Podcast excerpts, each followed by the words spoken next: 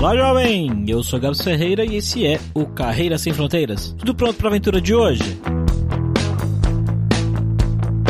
O Denis trabalhava como programador aqui no Brasil antes de ser sondado por um recrutador da Bélgica e recebeu uma proposta para ir para lá. Aqui no Brasil, ele estava trabalhando em Manaus essa época e o processo para ir para lá foi um pouco difícil e caro, mas a empresa ajudou e custeou tudo. Chegando lá, ele se viu numa cultura de trabalho completamente diferente e achou bem bacana o fato dos belgas trabalharem o horário certo, das 8 às 5 da tarde. Mas como sempre, Ser brasileiro nesses lugares tem uma ótima vantagem. Eu vou deixar ele contar para você quais são e ele vai contar também por que é que come-se tanta batata na Holanda, o país que ele tá agora, depois de um período na Bélgica.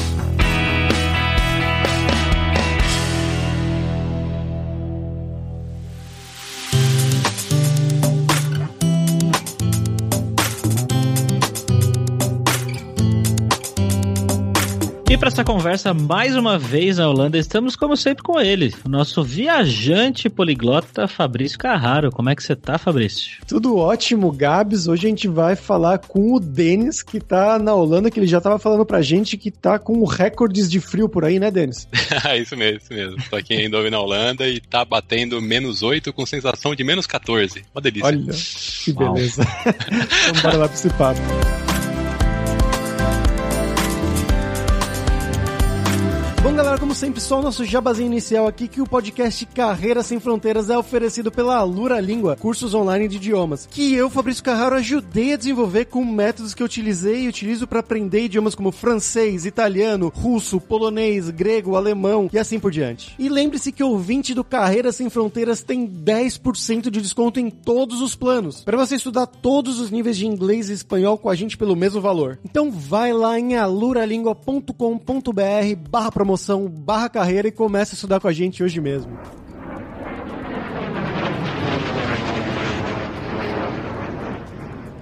Bom, Denis, como sempre, então, para começar aqui, eu queria te perguntar um pouquinho mais sobre você. Então, de onde que você é do Brasil? O que, que você estudou? O que, que você trabalhou no Brasil? E como foi o seu passo a passo até chegar aí na Holanda? Então, cara, eu sou meio nômade. Eu sou do ABC Paulista, de São Caetano do Sul. Sou sul-são caetanense, coisa bonita. Mas eu morei também em Fortaleza durante três anos, na minha adolescência. E nos últimos nove anos que eu tava no Brasil, eu tava morando em Manaus, no Amazonas. Então, sou um pouco nômade aí. Eu fiz engenharia da computação pela UFAM, a Universidade Federal do Amazonas me formei lá, era um curso novo, eles também não sabiam muito bem o que era no começo, mas foi bem legal. E eu atuei como desenvolvedor no Brasil durante uns 4 anos, 4, 5 anos. Eu comecei a trabalhar na faculdade, né? Comecei com estágio, mas aí eu fui promovido para desenvolvedor de software e hardware numa empresa lá de Manaus. E isso foi em 2014. Aí eu segui trabalhando e em 2018 eu recebi uma proposta para vir aqui, para ir para Bélgica, na verdade, não para Holanda, mas eu vou contar em detalhes certinho isso aí. E tô na Europa aqui desde 2018.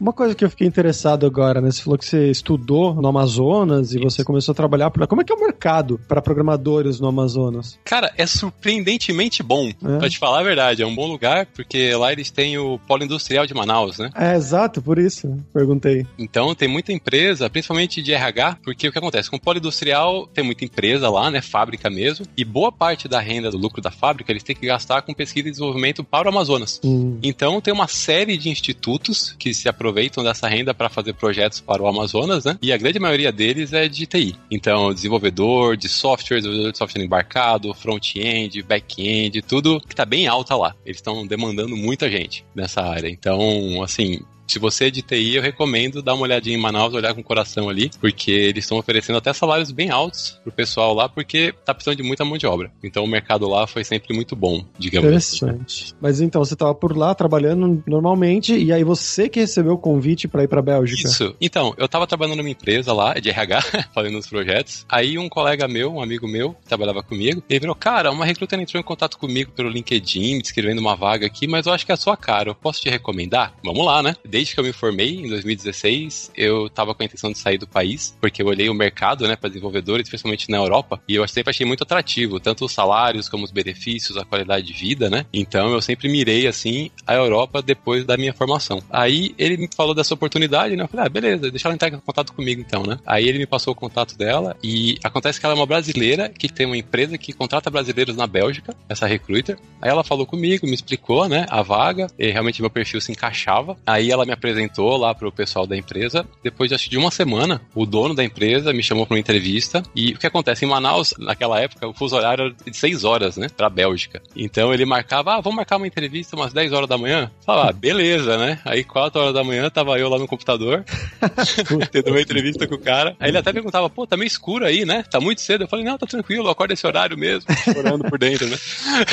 Passei por três entrevistas pra essa empresa. A primeira foi um bate-papo de uma hora e meia com o dono. Porra, já, a primeira foi com o dono já? A primeira foi com o dono. Porque a empresa era uma startup. Então, acho que tinha sete funcionários na época. Aí o dono escolhia a dedo quem ia pra uhum. empresa, né? Aí eu tive uma conversa com ele, ele gostou, tudo. Aí na segunda entrevista me deram um teste técnico para fazer. Mandaram eu fazer o design e implementação de um sistema embarcado. Me deram uma semana para fazer esse projeto. Aí eu entreguei o projeto. Aí na terceira entrevista, eles avaliaram meu projeto, falaram que eu era um dos candidatos mais fortes. Aí, acho que logo em seguida eu recebi um e-mail falando que eu tinha sido escolhido que eles iam mandar a oferta. Aí foi mais ou menos assim o meu processo de contratação. Foi quanto tempo esse processo todo? Então, o processo de entrevistas durou mais ou menos um mês ou um mês e meio das entrevistas, né? Aí começou a novela da documentação, porque eles mandaram a oferta, eu não negociei muito, porque até a minha recrutadora falou que a oferta foi muito boa, eles me deram muito benefícios, o que não é comum para Bélgica, né? Eles me deram benefícios que iam pagar a viagem, ia pagar a viagem da minha esposa, iam me dar dois meses de estadia no short stay, né? Fora vale alimentação e um monte de benefícios. Então eu não negociei muito, porque era uma proposta muito boa. Aí eu aceitei. Só que o que acontece? Quando você tá no circuito ali Rio-São Paulo, Curitiba, é uma coisa. Quando você vem pro frete grátis pro Brasil todo, menos norte e nordeste, é outra, né?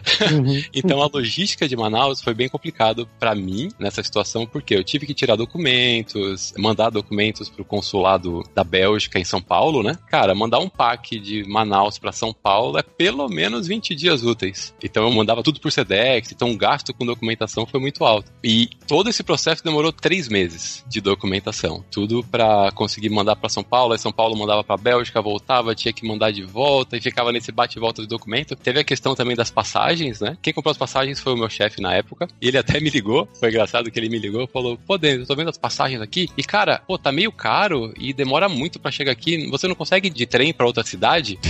Pegar de lá?" Falei, ah, eu queria muito, mas não tem nem trem aqui. E a cidade mais perto é Belém, e daqui para Belém, daí Belém. Carga, né? É, exatamente. Ah, eu posso pegar um caminhão aqui, entrar nele e parar em Belém, Roraima, né?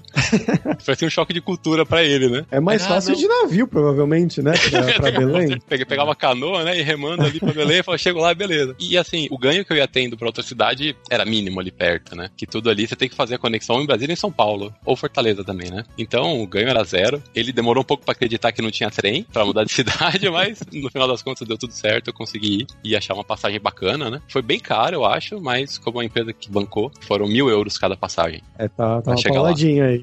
Foi uma paulada bem grande. Então a empresa realmente investiu ali. Ali eu vi que eles queriam, porque olha, não foi fácil não.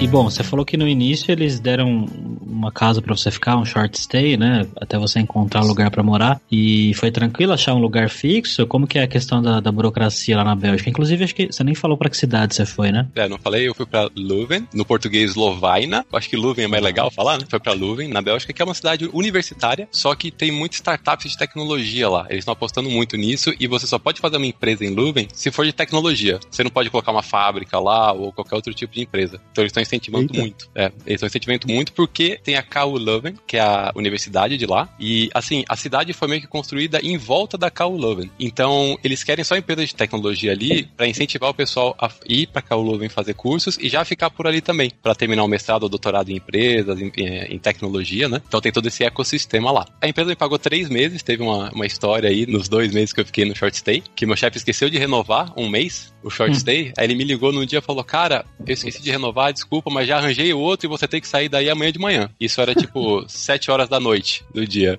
Aí ele me pagou, mas no short stay. A questão de moradia na Bélgica é bem complicado dentro das cidades. Tem pouco apartamento e os apartamentos que tem são extremamente caros para a realidade do país, né? Então, por exemplo, você em Leuven você conseguia alugar um quarto a 600 euros, 650 euros. Um quarto um para uma pessoa. Um quarto. Nossa, isso é muito caro, cara. É, é extremamente caro. E assim, para a realidade do país, porque a faixa salarial na Bélgica ela é bem baixa comparada aos outros países. O custo de vida ao todo lá, no geral, é baixo. Porém, a faixa salarial também é baixa. E se você pegar 650 euros para ficar num quarto, já não sobra quase nada do seu salário lá, digamos assim, do estudante ou de alguém que está começando. Eu acabei dando muita sorte que no segundo mês, por volta de dois meses e meio, eu achei um apartamento muito bom dentro da cidade de Leuven. Era um apartamento meio antigo, mas era um apartamento grande, dois quartos, tudo por 750 euros. Eu acabei achando depois de muito procurar e eu acabei ficando lá até o dia que eu saí de Leuven. Mas foi uma procura muito extensa, é muito difícil você conseguir. Tem que procurar em vários sites, entrar em vários grupos, falar com um monte de gente e boa parte dos apartamentos lá são bem antigos, muito antigos mesmo.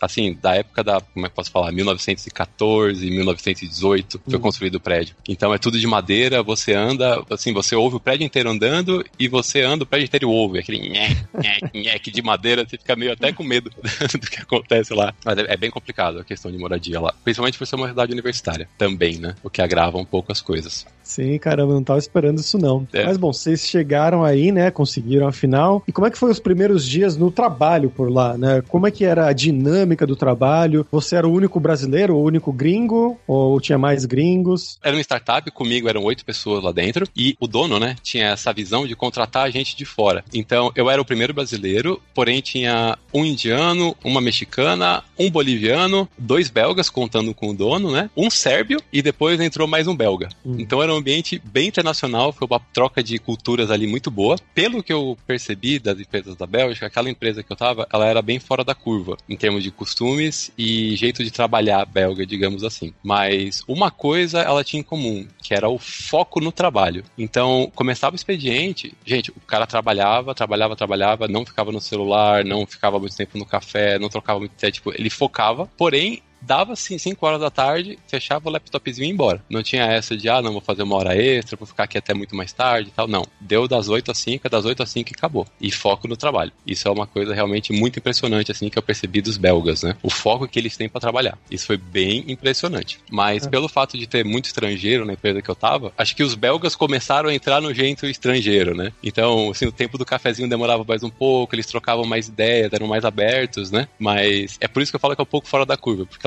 a gente tinha muita liberdade, porém você tinha a responsabilidade da entrega, né? Mas a gente tinha muita uhum. liberdade. Então, horário flexível, você poderia. Não tinha ninguém te cobrando, digamos assim, né? As suas tarefas, ninguém ficando no seu pé. Porém, dado a data, você tinha que entregar. Você tinha essa contrapartida também, né? Nessa empresa você foi trabalhar com que tecnologias, cara? Então, eu sou engenheiro de software embarcado uhum. e essa empresa é uma startup que faz robô que corta grama automatizado. Como se fosse Uau. esses robôs de limpeza de casa, uhum. só que para cortar grama e aí ideia inicial, né, o protótipo, era um robô que cortasse a grama inteligentemente, digamos assim, você setava o horário, ele descobria os spots que crescia mais, os spots que crescia menos, e a ideia era ser um, um robozinho que ele também pudesse soprar folhas e tirar neve. Tudo automatizado com inteligência artificial. O meu papel lá dentro era fazer com que os novos sensores e os novos hardwares fossem integrados no robô e que funcionasse com o software. E também eu também preparava todo o ecossistema ali do robô. Então eu trabalhava com Linux embarcado, C, C++ e Python, né? Python uhum. para fazer os scripts para teste para rodar, sem C++ por causa da aplicação e dos drivers e também um pouquinho de shell script ali para conseguir fazer com que todo mundo conseguisse programar para o robô, né? Como engenheiro de software embarcado, eu também cuidava do ambiente de build da plaquinha embarcada que a gente utilizava. Então eu tinha que ter certeza que estava todo mundo conseguindo compilar o código para o robô naquele ambiente e fazendo o robô funcionar. Essa aí para quem diz que não precisa mais aprender C, que C não é importante, tá ah, aí. Ah, não, não, não. C, C e C++, eu acho que todo mundo tinha que começar com C e C++. Depois desviava, né? Uhum. Mas eu acho que é o básico assim, principalmente na área de software embarcado, né? Software embarcado uhum. é C e, e, acabou. Mas eu acho que todo mundo deveria aprender pelo menos C e desvia para os outros. E, cara, e a questão, você já falou que você se surpreendeu com o foco, né? O jeito de trabalhar, das 8 às 5 e tudo mais. O que mais que você achou bastante diferente na dinâmica do trabalho no dia a dia, nos processos, talvez? Eu posso falar um pouco mais agora em comparação também com a Holanda, que eu tô agora, né? Mas lá na Bélgica, eles são muito focados no trabalho, é das 8 às 5 e acabou, mas assim, eles são muito especializados. Isso é uma coisa que eu acho que talvez seja do europeu como um todo, mas eles são muito especializados. Normalmente quando você tem um profissional brasileiro, vamos supor, você tem um back-end brasileiro. Cara, ele vai mexer um pouco com front-end, ele vai saber um pouco de teste ali, ele vai se virar no Jenkins, ele dá o jeito dele, né? Normalmente, aqui na Europa e na Bélgica principalmente, aconteceu isso, o pessoal era muito especializado. Então, ah, eu sou desenvolvedor e C++, acabou. Eu sei muito bem e C++, consigo fazer tudo, mas acabou aí. Se você pedisse, ah, não, tem que consertar um sistema aqui, tem que ver alguma coisa em Python tal, o cara já fazia cara feia, já, já não queria mexer com aquilo, reclamava. Então, isso é uma coisa que eu notei muito, assim. E é por isso também que eles elogiam muito o brasileiro lá, por causa dessa cultura do, não, deixa que eu resolvo, eu vou dar uma olhada, eu vou aprender, eu vou me virar. Lá não é muito bem assim, não. Isso foi um hum. choque, assim. E com relação a processos, eles gostam muito de tudo encaixadinho. Os belgas, eles têm um, assim como os holandeses, né? Eles têm um calendário no banheiro, digamos assim. O calendário é a coisa mais importante da vida deles. Então, cara, datas respeitadas à risca, horários respeitados à risca, tudo tinha a data certinha de entrega, a data certinha para começar. Não fugia disso, você não podia fugir disso. Então, os processos lá eram bem rígidos, digamos assim, né? Em questão de tempo, horário, horário de reunião, tempo de entrega, era tudo, era como se fosse um marca-passo, né? Tudo funcionava ali nas datas corretas. Não tinha essa de, ah, não, vamos atrasar aqui, vamos estender ali. Não, não, isso não existe. No momento que você quebrava um pouco a agenda, era um caos total. Eles faziam de tudo para voltar. Isso foi um choque, assim, bem grande, né? Com comparação nas empresas que eu trabalhei no Brasil, que sempre estendia prazo, a reunião sempre mudava de horário, não tinha aquela constância, né? Dos processos, das reuniões. Então, isso eu achei um choque bem, bem diferente, digamos assim. Entrei na linha, né, digamos. e a Bélgica, ela fica, bom, ela, para quem não sabe, ela é dividida, né? Tem uma parte mais no sul que fala francês, a parte mais do norte fala o Flemish, né? O Flamengo, ou o holandês também, que é a mesma língua. No final é a mesma língua. Não fala isso para um belga, mas é a mesma língua. Como é que foi esse seu contato? Né? Eu imagino que você tenha ido para trabalhar em inglês. Isso. A empresa só falava inglês, todo mundo na empresa só falava inglês, todos os documentos em inglês. Porém, a Bélgica tem esse fato, né? Do, você tem a parte Valônia, que é a parte em francês, você tem a parte em Flemish, que é o Flamingo. É um holandês metido a besta, né? A gente brincava, eles ficavam bem bravos com isso, mas é um holandês diferente. Escrita é a mesma, mas falado é completamente diferente. E você tem Bruxelas. Uhum. Bruxelas, ela tem três prefeituras, duas em francês e uma holandesa. Então, assim, o choque cultural de língua foi muito grande, muito grande, porque os belgas da parte holandesa, muitos deles, assim, passou dos 30 anos, eles não costumam falar muito inglês. Eles sabem, mas eles não querem. Uhum. Então, falar inglês, por exemplo, numa padaria que tem lá um, um, senhorzinho atendendo, você fala inglês, ele, hum, não, e te responde em holandês. Ou te força a falar um holandês, um flemish, né? Então foi muito, muito difícil, assim, a questão da adaptação na cidade. Tudo em holandês. Eles não gostam muito de falar em inglês, mesmo sendo uma cidade internacional e universitária, que a gente deu sorte, né? Eles não gostam. E se você for pra parte francesa, é pior ainda. Na parte francesa, até os filmes são dublados em francês. Você não tem filme legendado. É realmente uma loucura. Eu não sei se todos estão sabendo, mas a Bélgica estava 600 dias sem governo. Eles tiveram uma eleição, invalidaram a eleição, tiveram outra eleição, invalidaram a eleição, aí ficaram de marcar, né? O famoso vão marcar a eleição aí, e ficou 600 dias sem governo. Então, assim, é um país muito burocrático, bem complicado as questões burocráticas lá, é muita papelada, tudo é meio, digamos assim, tudo funciona, mas não funciona como deveria funcionar, que é o que é bem engraçado. E a parte cultural, ela é bem impactante, assim, porque você tem que aprender o Flemish, e mesmo se você aprender o Flemish lá na parte holandesa, você tenta falar Flemish, eles não entendem. Eles querem entender. É, é, bem engraçado. É muito difícil você chegar falando em Flemish e a pessoa, ah, ok, e trocar uma ideia com você em Flemish, tentar entender o que você tá falando, né? Por exemplo, se você vê um cara que fala inglês no Brasil, ele vai falar, olá, tudo bem? Você vai entender, você vai responder. Aqui não. Aqui, no caso, na Bélgica, não. Na Bélgica, ele não vai entender, vai se fazer de difícil, é bem complicado. Mas você aprendeu? Você chegou a aprender? Então, eu fiz um módulo zero de holandês, eu consigo comprar pão, dizer oi, dizer tchau, que eu acho que eu preciso no meu dia a dia, né? A minha esposa, ela fez quatro módulos de holandês, então ela, ela fala bem, digamos assim. Assim, você consegue se virar sem o holandês na parte Dutch. Conseguir, consegue. Você tem o tradutor do Google, né, hoje em dia. Então, assim, os tradutores ajudam muito. Mas eu recomendo muito você saber pelo menos a língua base do país, o básico da língua, para você não ter esse choque cultural. É bem complicado. É bem difícil mesmo, assim.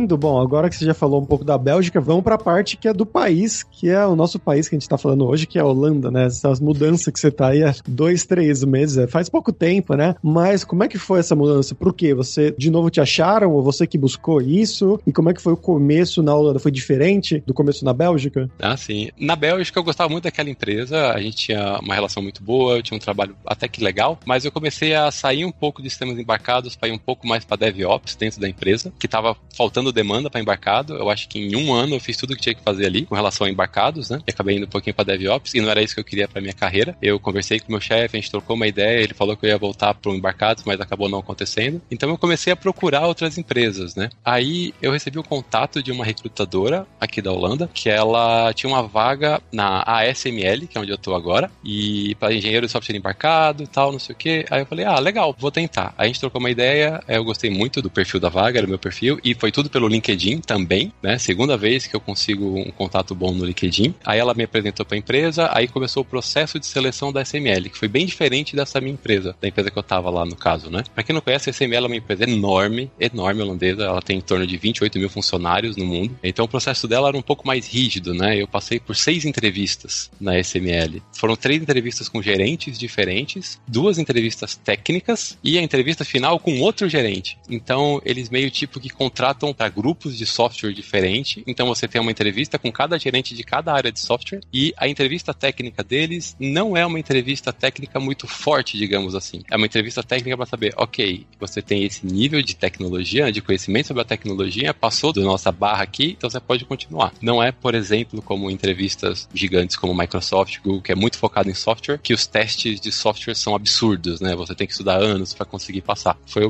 bem tranquilo, os testes foram para C e C++, tive que resolver alguns, alguns exercícios bem básicos sobre C e C++, mas foram mais conversas com gerentes, digamos assim, o processo todo, do que um processo técnico com a SML, porque eles prezam muito para quem quer trabalhar lá e quer conhecer e quer crescer lá dentro. Eles prezam muito isso. Então a parte técnica acaba ficando um pouquinho em segundo plano. Claro também que se você não passar na parte técnica, eles não vão te chamar, né? Você tem que saber o, básico ali, pelo menos, para conseguir, conseguir entrar. Então, eu não estava muito feliz ali na minha empresa na Bélgica, consegui esse contato por LinkedIn, entraram em contato comigo. Aí eu fiz o processo, me chamaram, fizeram uma proposta, mas o que acontece? Na Bélgica, aqui na Holanda também, mas na Bélgica, eles têm um negócio que chama a regra dos 30%. Que quando você vem de um outro país e você é um trabalhador especializado, principalmente da área de tecnologia, eles abatem 30% do seu salário do imposto e te dão diretamente aquele dinheiro. Então vamos supor aí, você ganha 100 mil anual, eles vão pegar 30 mil, te dar diretamente, colocar o imposto só em cima dos outros 70 mil. Olha só. É o principal atrativo, digamos assim, dessa região, entre Bélgica e Holanda, né? Digamos assim. Os outros países eu não conheço muito, eu não posso falar, mas na Bélgica e na Holanda tem. Então eu tava desfrutando disso na Bélgica. Porém, os salários da Bélgica são bem baixos comparado ao da Holanda. Então, quando me fizeram uma proposta aqui da Holanda, né? Eu olhei e falei, olha, não vai rolar muito bem, porque aqui na Bélgica eu tô recebendo os 30%, e o que acontece? Na Holanda tem uma regra que é a seguinte: você é um expat, você veio de fora, você é de TI, você é um trabalhador especializado, mas se você viveu a menos de 150 quilômetros da fronteira da Holanda, pelo menos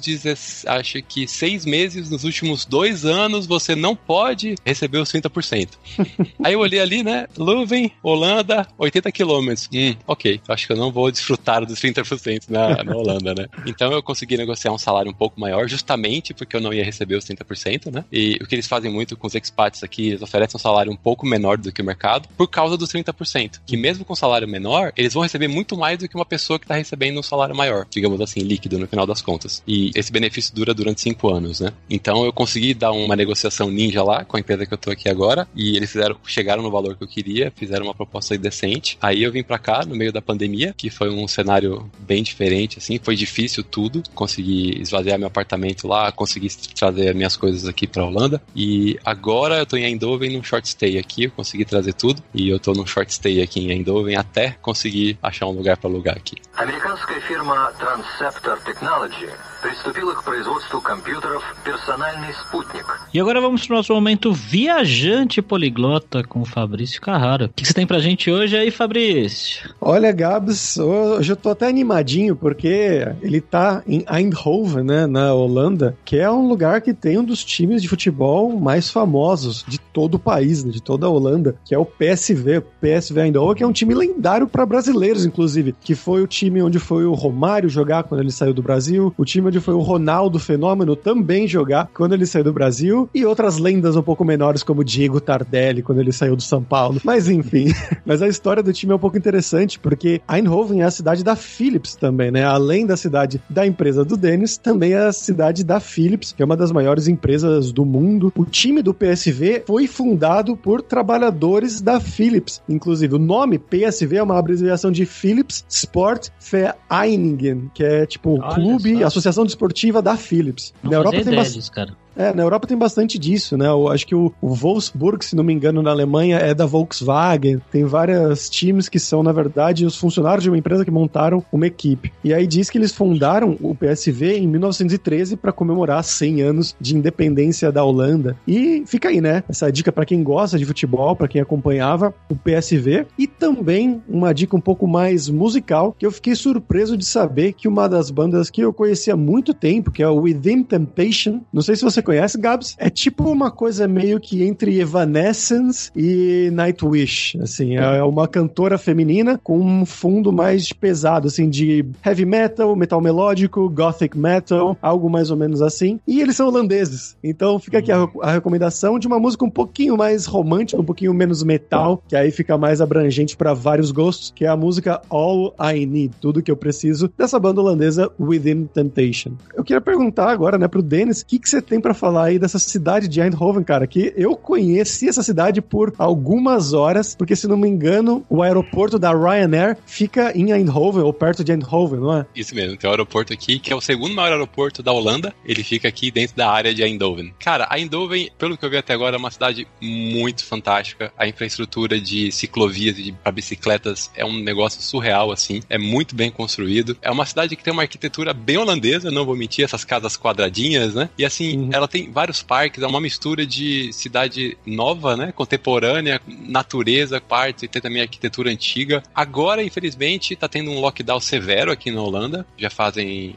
um mês e meio que entrou um lockdown bem severo. Infelizmente está tudo fechado, mas a gente pode passear na rua, andar de bicicleta. Eu já dei uma volta completa aqui de bicicleta na cidade, visitei todos os parques. Cara, vários bares, vários restaurantes, shopping center, que para mim foi um achado, porque na Bélgica não cheguei a ver nenhum shopping center. Não tem uma cidade grande o suficiente para ter um shopping center. É bem legal, eles têm no centro como se fosse um domo de vidro, que é a principal, acho que até o porta-retrato da cidade, né? É um domo de vidro enorme, que acho que lá dentro conta um pouco da história de Eindhoven também E é bem legal. E você vê o estádio do PSV sensacional, é sensacional a infraestrutura do estádio, é muito bonito. E tem PSV por toda parte aqui, viu? Toda a rua cola um adesivinho na parede da bandeira do PSV, ou taguem com a camisa. Então eles são bem fanáticos do futebol aqui. E a infraestrutura como toda da cidade é, é fantástica. Eu realmente recomendo a visita, que é uma cidade muito legal e dá para passar pelo menos três dias visitando aqui tranquilamente. Só uma, uma última coisa, eu acabei de perceber aqui que a gente estava falando antes da Bélgica, né, de Leuven. Leuven é a cidade da Embev, não é? Eu não tenho certeza, eu acho que não. É a cidade da Stella Artois, da cerveja, a fábrica é ali é muito forte, mas se você perguntar para um belga se ele gosta de Stella Artois, ele vai falar que não.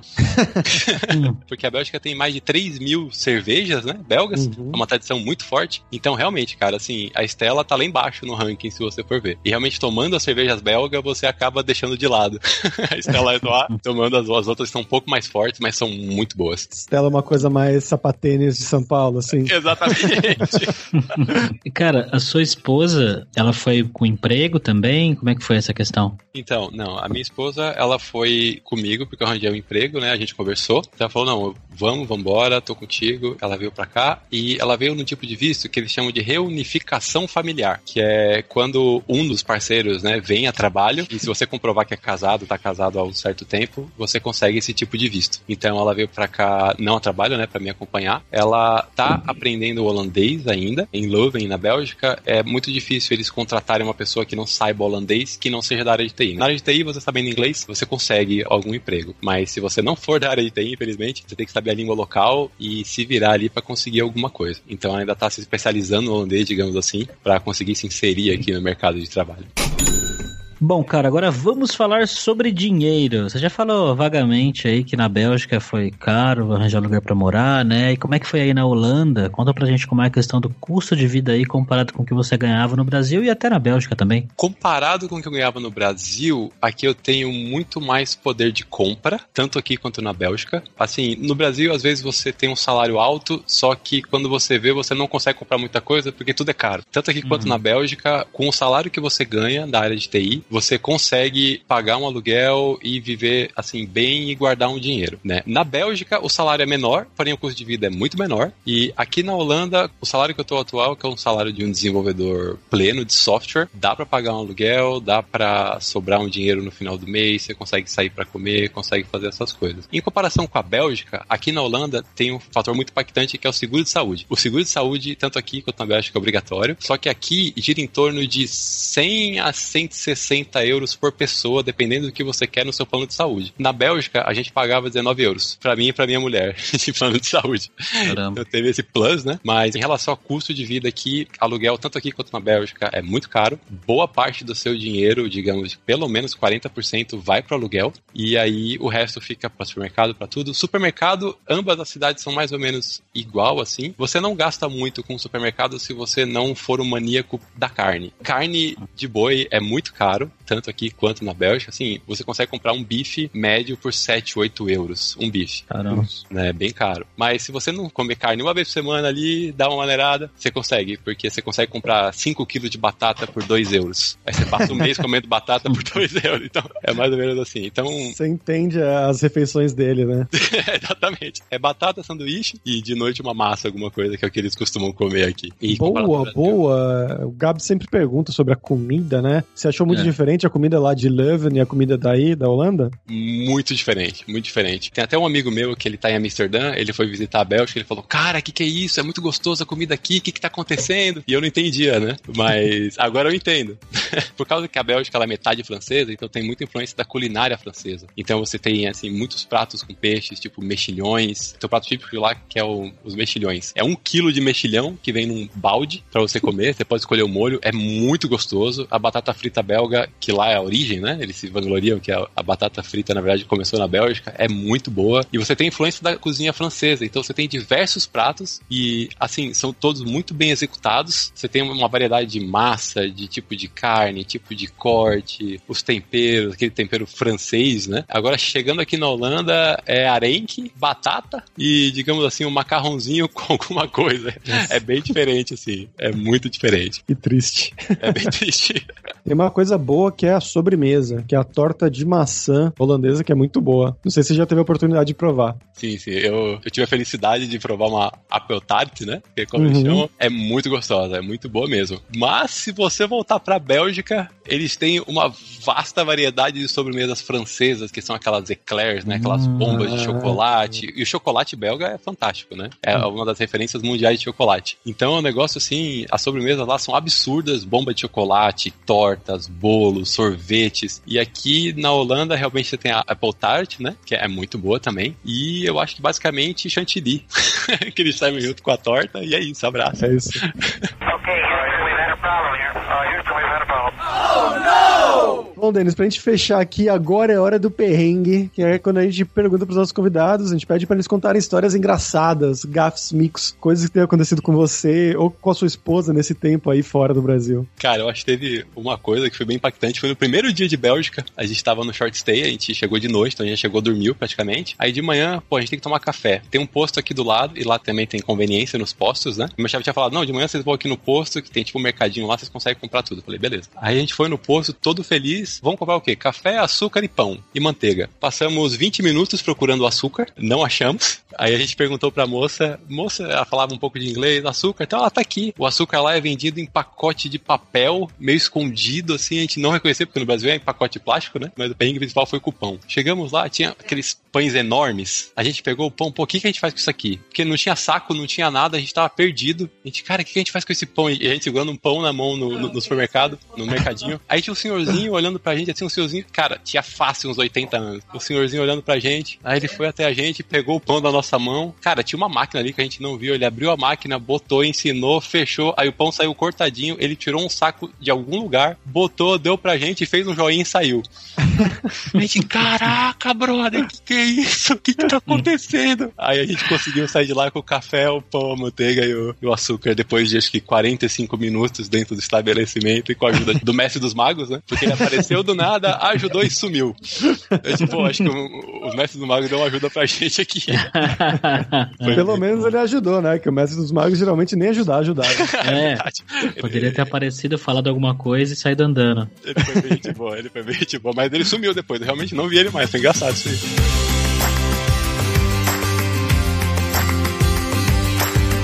Maravilha, Denis. Muito bom, cara. Muito obrigado pelo seu tempo aí. Você quer divulgar alguma coisa? Cara, pra quem quiser entrar em contato comigo, tem o meu LinkedIn e o meu Instagram. E possivelmente no final desse mês eu acho que eu vou estar tá lançando ou um podcast ou um canal no YouTube sobre experiências de, do exterior, né? De fora do Brasil e para desenvolvedores que querem sair do país. Então, se quiser me acompanhar lá, logo logo vai ter novidade aí. Se quiser trocar uma ideia também, eu tô disposto a ajudar qualquer um que quiser trocar uma ideia comigo. Maravilha. Os links estão sempre lá no carreirasemfronteiras.com.br. Bom,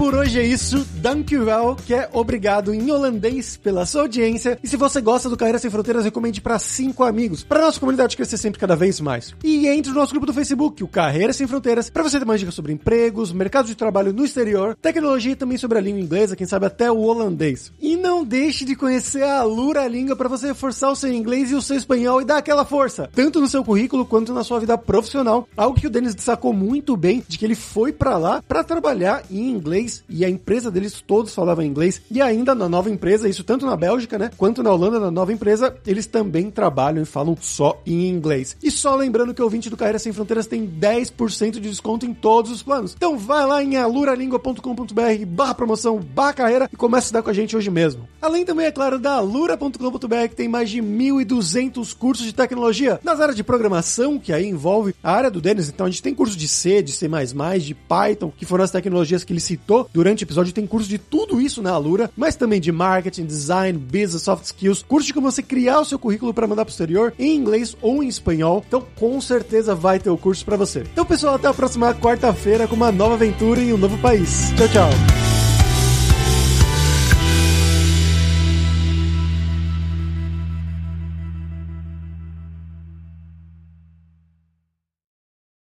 Este podcast foi editado por Radiofobia, podcast e multimídia.